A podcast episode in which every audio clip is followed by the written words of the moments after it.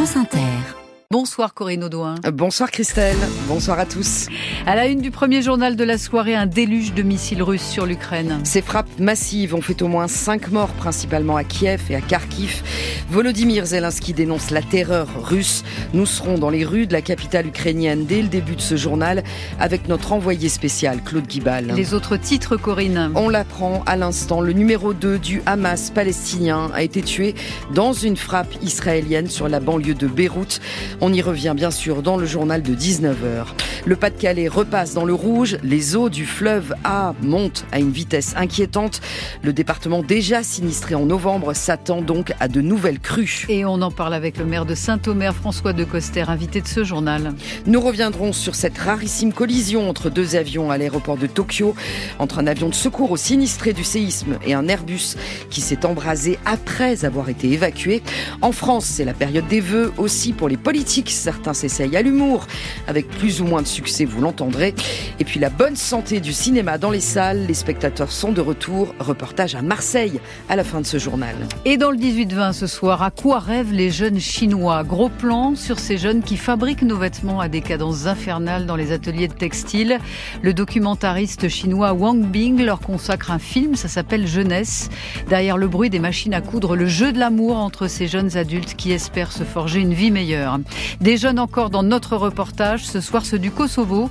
Depuis hier, il n'y a plus de visa entre leur pays et l'Europe, un moment qu'ils attendaient avec impatience. À 18h50, gros plan sur l'Iran, jamais en première ligne, mais indirectement sur tous les fronts, au Proche-Orient, en Ukraine, et qui se rapproche tout doucement de la fabrication de bombes atomiques.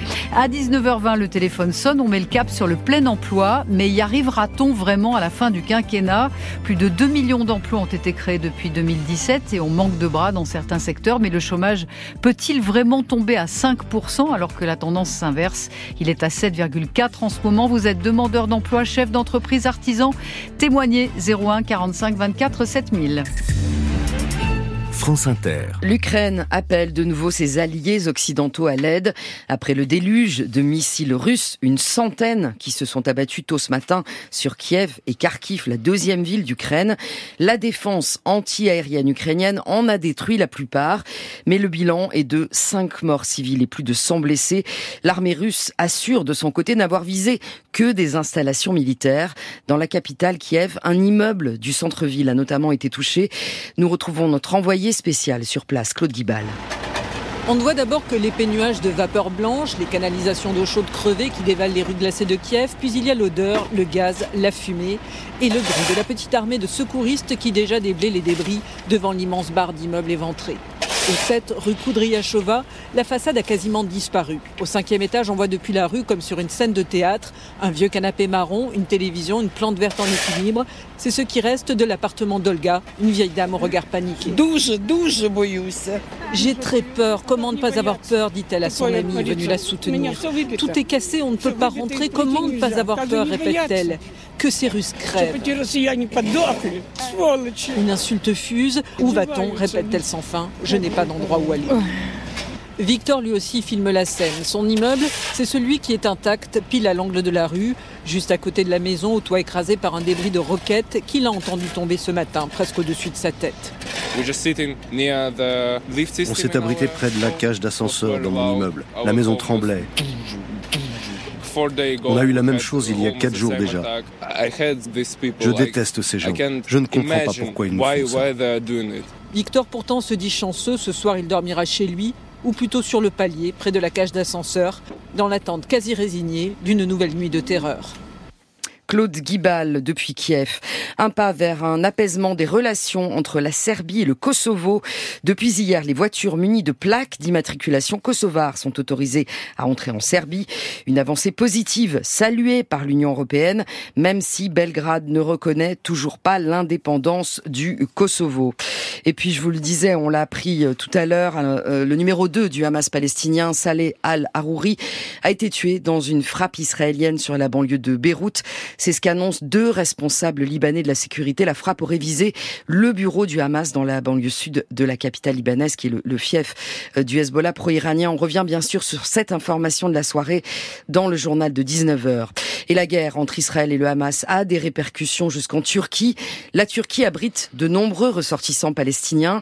Elle accueille régulièrement des responsables du Hamas. On apprend aujourd'hui l'arrestation de 34 personnes dans tout le pays, soupçonnées d'être des espions à la du Mossad, les services secrets israéliens. Marie-Pierre Véraud nous appelle d'Istanbul. Le parquet général d'Istanbul précise que le Mossad avait pour objectif d'attaquer et de kidnapper des ressortissants étrangers vivant en Turquie. Le président Erdogan dénonce une tentative de sabotage contre la Turquie et ses intérêts, ajoutant sa détermination à faire cesser un tel manège. Il avait déjà mis en garde le Mossad et Israël en fin d'année dernière, les prévenant que le prix à payer serait très lourd s'il tentait d'assassiner des représentants du Hamas en Turquie. On ignore la nationalité des personnes interpellées, mais il y aurait des étrangers parmi ces espions présumés. Treize autres personnes sont toujours recherchées. Des cartouches, des devises et du matériel informatique ont également été saisies. La Turquie ne considère pas le Hamas comme une organisation terroriste, mais comme un mouvement politique. Le président Erdogan a en revanche fait du Premier ministre israélien son meilleur ennemi depuis le lancement des opérations à Gaza. Mais il se garde d'aller trop loin. Les canaux diplomatiques et commerciaux restent ouverts entre les deux pays. Istanbul, Marie-Pierre Véraud, France Inter. Et puis c'est un début d'année noire pour le Japon. Selon le dernier bilan en date, 55 personnes sont mortes dans les séismes qui ont frappé hier la péninsule de Noto sur la côte ouest du Japon. Les opérations de secours continuent pour atteindre les zones les plus isolées de la région où des personnes sont piégées sous les décombres de leur maison. Une catastrophe qui en a indirectement entraîné une autre. À l'aéroport de Tokyo ce mardi, un avion des gardes-côtes japonais a percuté au sol un Airbus de la Japan Airlines. Le bombardier s'apprêtait à décoller pour porter assistance aux sinistrés du séisme.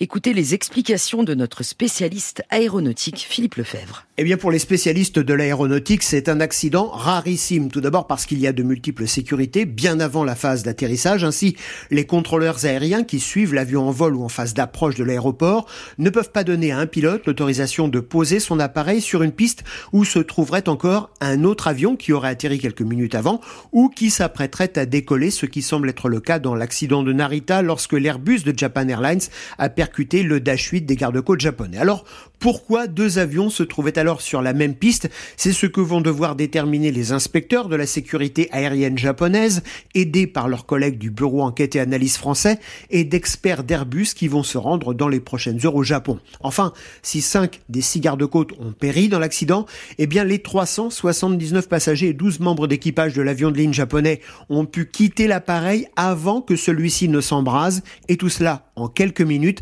un véritable miracle sur l'un des aéroports les plus fréquentés au monde. Philippe Lefebvre, cette fois c'est officiel, l'ambassade de France au Niger est fermée jusqu'à nouvel ordre. Elle poursuivra ses activités depuis Paris. Fermeture annoncée avant Noël par le Quai d'Orsay en parallèle au retrait des derniers soldats français déployés au Niger. Il est 18h08 sur France Inter et le Pas-de-Calais dans le rouge. C'est l'alerte maximale lancée par Météo France, la vigilance rouge au cru. Le fleuve, le fleuve côtier A risque d'atteindre ce soir des niveaux exceptionnels le gouvernement dépêche sur place 120 sapeurs-pompiers supplémentaires, des militaires de la sécurité civile et de nouveaux moyens de pompage. Or, le département se relève à peine des crues historiques du mois de novembre dernier. Bonsoir François de Coster. Bonsoir. Vous êtes le maire modem de Saint-Omer dans le Pas-de-Calais. Vigicru euh, prévoit que le fleuve qui passe chez vous là va atteindre des niveaux exceptionnels. Où en est-on à l'heure où l'on se parle? Écoutez, on a constaté effectivement ces derniers jours une montée euh, très rapide des niveaux. Euh, pour vous donner un exemple, nous étions il y a deux jours sur la côte euh, de la Hague quand elle arrive à Saint-Omer à 2 mètres 08 et en début d'après-midi à 60 cm de plus, 2 mètres 68 ah au-dessus des côtes d'alerte. Donc nous avons vu hier notamment les communes en amont qui été impactées, les communes d'Arc, de Blandec notamment et d'autres villages. Et là nous voyons que dans le marais, là où l'eau a tant stagné pendant plus de trois semaines au mois de novembre. Les niveaux commencent à monter et euh, nous sommes évidemment en vigilance maximum euh, depuis que l'alerte de vigilance rouge a été déclenchée il y a un peu plus d'une hmm. heure. Quels sont les secteurs que vous surveillez en priorité, monsieur le maire? Écoutez, nous, nous sommes euh, finalement dans une observation de à la fois ce qui arrive de l'amont, euh, ces fortes pluies qui sont annoncées, qui sont en cours et qui vont se prolonger jusqu'à jeudi, parce que toutes nos capacités de rétention sont aujourd'hui au maximum, et donc tout ce qui tombe en amont arrive très rapidement, crée des débordements tout au long de, de la rivière, et ensuite c'est bien sûr la capacité d'évacuation qui est importante. Nous sommes à Saint-Omer à une trentaine de kilomètres euh, de la côte, là où est évacué à la fois par phénomène gravitaire, mais aussi par pompage. Et le ministre de l'Intérieur vient de, l'annoncer. J'ai eu euh, un appel du président de la République en, début d'après-midi, et la solidarité nationale et la solidarité européenne vont nous accompagner à nouveau. C'est-à-dire avec des moyens supplémentaires, ceux dont parlait Gérald Darmanin? Absolument, c'est euh, notamment pour euh, être euh, en capacité maximale de pouvoir évacuer l'eau qui arrive en volume très important, de faire en sorte qu'on puisse faire éviter ce que nous avons connu au mois de novembre, c'est-à-dire une eau qui a stagné de très longues journées, longues semaines, avant d'être évacuée à la mer par ces deux systèmes, soit par la voie gravitaire ou le pompage. Et donc c'était important que, avant que nous ne soyons en, en inondation à Saint-Omer, ces moyens-là soient déployés. Hum, est-ce que vous avez prévu euh, euh, des évacuations de personnes cette fois?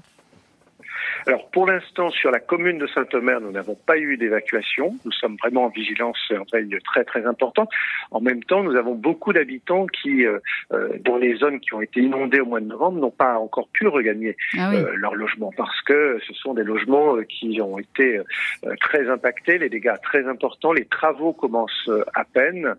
D'autres sont encore prévus dans les prochaines semaines, voire dans les prochains mois, puisqu'il y a énormément de maisons sur lesquelles des réparations sont nécessaires. Et donc, pour l'instant, pas d'évacuation sur la commune de Saint-Omer. Quelques évacuations depuis hier dans certains territoires du, Pas-de-Calais, euh, mais pas encore sur Saint-Omer. Les, inondations durent depuis euh, le mois de novembre dans votre secteur. Et on a sans doute du mal euh, à prendre la mesure, nous qui sommes les pieds au sec, hein, du, traumatisme que ça représente. Que vous disent les habitants? C'est une grande lassitude. quelque part déjà, l'épisode du mois de novembre avait était nerveusement très euh, fatigant. Euh, ça dure très longtemps une inondation. Euh, nous avions, nous, nous, étions dans une nouvelle phase qui était celle de la réparation, de la reconstruction avec le passage des experts, des compagnies d'assurance, des artisans. Hmm. Et finalement, on a l'impression de revenir deux mois en arrière. Oui, à chaque fois, il faut, il faut tout recommencer, quoi. Absolument, et vous avez un certain nombre d'habitants qui ont par exemple dû démonter des euh, euh, nouvelles chaudières qui venaient à peine d'être mm. installées et euh, pour venir les aider à retrouver du confort dans leur logement et qui sont en train mm. de les démonter pour éviter qu'elles soient à nouveau noyées par ces inondations. Merci infiniment François de Coster. On vous souhaite bien du courage ainsi euh, qu'à vos administrés. Je rappelle, vous êtes le maire de Saint-Omer dans le Pas-de-Calais. Merci. Et j'ajoute Christelle que dans le reste de la France, trois départements, le Finistère, le Morbihan et la Meurthe-et-Moselle sont euh, en vigilance orange également pour les crues. Elle s'appelle Maëva Dubois. Cette jeune femme de 23 ans n'a plus donné signe de vie depuis hier 1er janvier à 4 heures du matin. Elle fêtait le nouvel an au Havre, dans le quartier des boîtes de nuit près du port. Elle devait rentrer à pied chez elle, mais n'est jamais arrivée. Le parquet du Havre a ouvert une enquête pour disparition inquiétante et sa famille la cherche par tous les moyens. Écoutez Christophe, c'est le frère de Maëva. On s'est inquiété parce qu'elle n'est pas rentrée à son domicile où ses amis euh, l'attendaient suite à leur soirée. Euh, elle n'est pas arrivée, donc euh, voilà, son téléphone ne, répond plus depuis 4 heures du matin environ. ça ne ça ne ressemble pas du tout à ma sœur, hein, ce genre de comportement. Et donc nous là actuellement avec ma famille, nous, nous essayons de collecter des informations afin d'aider la police dans leur recherche, dans leur enquête. On multiplie les démarches, on colle des affiches. Il y a ça tourne énormément également sur les réseaux sociaux. J'invite les gens également à faire du bouche à oreille. Euh, les gens, quand ils se baladent dans le Havre, ils pas hésiter à regarder dans des endroits qui pourraient être un petit peu reculés ou autres, euh, au détour d'une rue, ou voilà, tout, ce qui pourrait nous aider à, la retrouver et, euh, et on continue à chercher. Quoi. Christophe, le frère de Maëva Dubois, interrogé par Lila Lefebvre de France Bleu Normandie-Rouen. Maëva mesure 1m78. Elle portait un blouson kaki, un pantalon noir. Toute personne en possession d'informations peut contacter la police en faisant le 17. C'est un incontournable des premiers jours de janvier, les vœux des politiques. Et cette année, si certains ont choisi de rester sobres, d'autres ont joué la carte de l'originalité avec plus ou moins de succès. On fait le tour des vœux les plus loufoques dans ce petit best-of signé Hugo Babé. Françaises, Français, mes chers compatriotes, chères parisiennes, mes chers amis. Ces formules, vous les entendez chaque année, mais le cru 2024 nous a réservé des surprises, à commencer par les vœux en chanson de Carl Olive. Chante la vie, chante. Dans une vidéo diffusée sur X, le député Renaissance se met dans la peau de sportif aux Jeux Olympiques, jogging à la course à pied, en slip de bain à la piscine municipale, dans un fauteuil roulant sur un terrain de tennis. Dans ses vœux, Jean-Pierre Raffarin lui décerne déjà les médailles. Dans sa liste, une vingtaine de personnalités reçoivent bons et mauvais points. L'or au relais pour Emmanuel Macron, au saut en longueur pour Elisabeth Borne et Jean-Luc Mélenchon disqualifié au judo pour manque de respect. À gauche aussi, on mise sur l'originalité. Le socialiste Olivier Faure dessine une colombe. L'insoumis François Ruffin cite amour, gloire et beauté. Et pour le communiste Fabien Roussel, on reste au coin de la cheminée. Bonjour à toutes et à tous. Puis retour au fond rouge pour des vœux classiques. Hugo Babé du service politique de France Inter. Ça aussi, c'est un classique, les ascenseurs en panne dans les immeubles. Mais dans ce bâtiment de Saint-Étienne, ça fait un mois que ça dure. Monter et descendre quatre étages à pied quand on a 87 ans et des problèmes de genoux, eh bien, c'est le calvaire de Suzanne et Claude, rencontrés par Aurélie Jacan de France Bleu Saint-Étienne. Quatre étages dans un escalier en béton pas très bien entretenu et où il y a peu de place pour faire des pauses à chaque palier. Bonjour, vous avez vu comment t'es bah, C'est fatigant. Quand vous êtes des paquets 87 ans, c'est sûr. J'ai ma canne de marche, alors je fais trois pas, je mets mes paquets, hop, hop, recommencer. Et Suzanne pense à son voisin du dessous, handicapé, ou encore à celui sur le même palier qui travaille à la poste. À 4h30, il part avec son vélo électrique sur l'épaule, et eh bien il remonte aussi avec son vélo.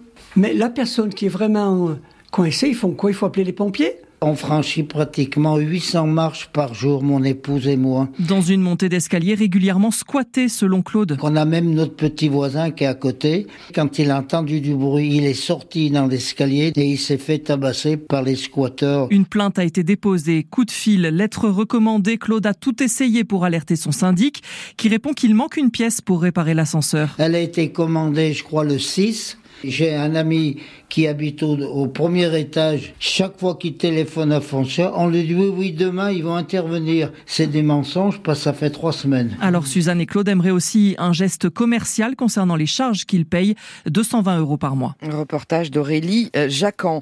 Et puis on ne s'en lasse pas, les bons chiffres de la fréquentation des salles de cinéma, 180 millions d'entrées en 2023. C'est presque 20% de hausse sur un an. En tête du box-office des blockbusters américains, Super Mario Bros ou Barbie, mais les films français se taillent aussi leur part, Les Trois Mousquetaires et aussi La Palme d'Or, Anatomie d'une chute. Et ces bons chiffres profitent à toutes les salles, comme ce cinéma de quartier, Les Variétés à Marseille. C'est un reportage de Mathilde Vinceneux. Dans le hall du cinéma d'arrêt d'essai Les Variétés, à quelques pas du Vieux-Port, les spectateurs se pressent devant la billetterie. Le bilan de l'année est très positif. On a fini l'année à un peu plus de 210 000 entrées, ce qui représente à peu près 30% de plus par rapport euh, aux années précédentes. Marie Barba, la co-directrice du cinéma Les Variétés. C'est vrai qu'on a senti un vrai retour du public et sur euh, pas mal de films différents. Dans la file d'attente, il y a de nouveau tous les âges, constate Marline, une habituée, professeure de cinéma au lycée. Je trouve que, enfin, depuis la rentrée, il y a plus de, jeunes qui reviennent, j'ai l'impression, au cinéma, donc ça c'est bien. Derrière elle, justement, Léo et Marianne, 27 ans. Même si la place coûte cher, disent-ils, 9,80 euros, ils ont repris l'habitude de venir au ciné. Au lieu de rester une soirée chez moi, regarder des trucs sur Netflix ou sur mon ordi, plutôt aller au ciné. Il y a forcément ben, la qualité de l'image, du son, le confort. voilà, je pense qu'il y a tout un, une sorte de rituel. Surtout qu'on aime beaucoup discuter, du coup, euh, aller au cinéma, après, ça mène à beaucoup de discussions sur comment on a aimé le film, tout ça. Le cinéma Les Variétés mise d'ailleurs sur des temps d'échange, débats, avant-première pour se différencier des gros complexes. C'est un lieu de rencontre et d'évasion, conclut Daniel, retraité, installé dans un fauteuil pour voir le documentaire Voyage au pôle Sud. Ça nous sort du contexte économique et politique actuel qui est assez morose. Alors, je voyage au cinéma. Bienvenue dans le royaume des glaces.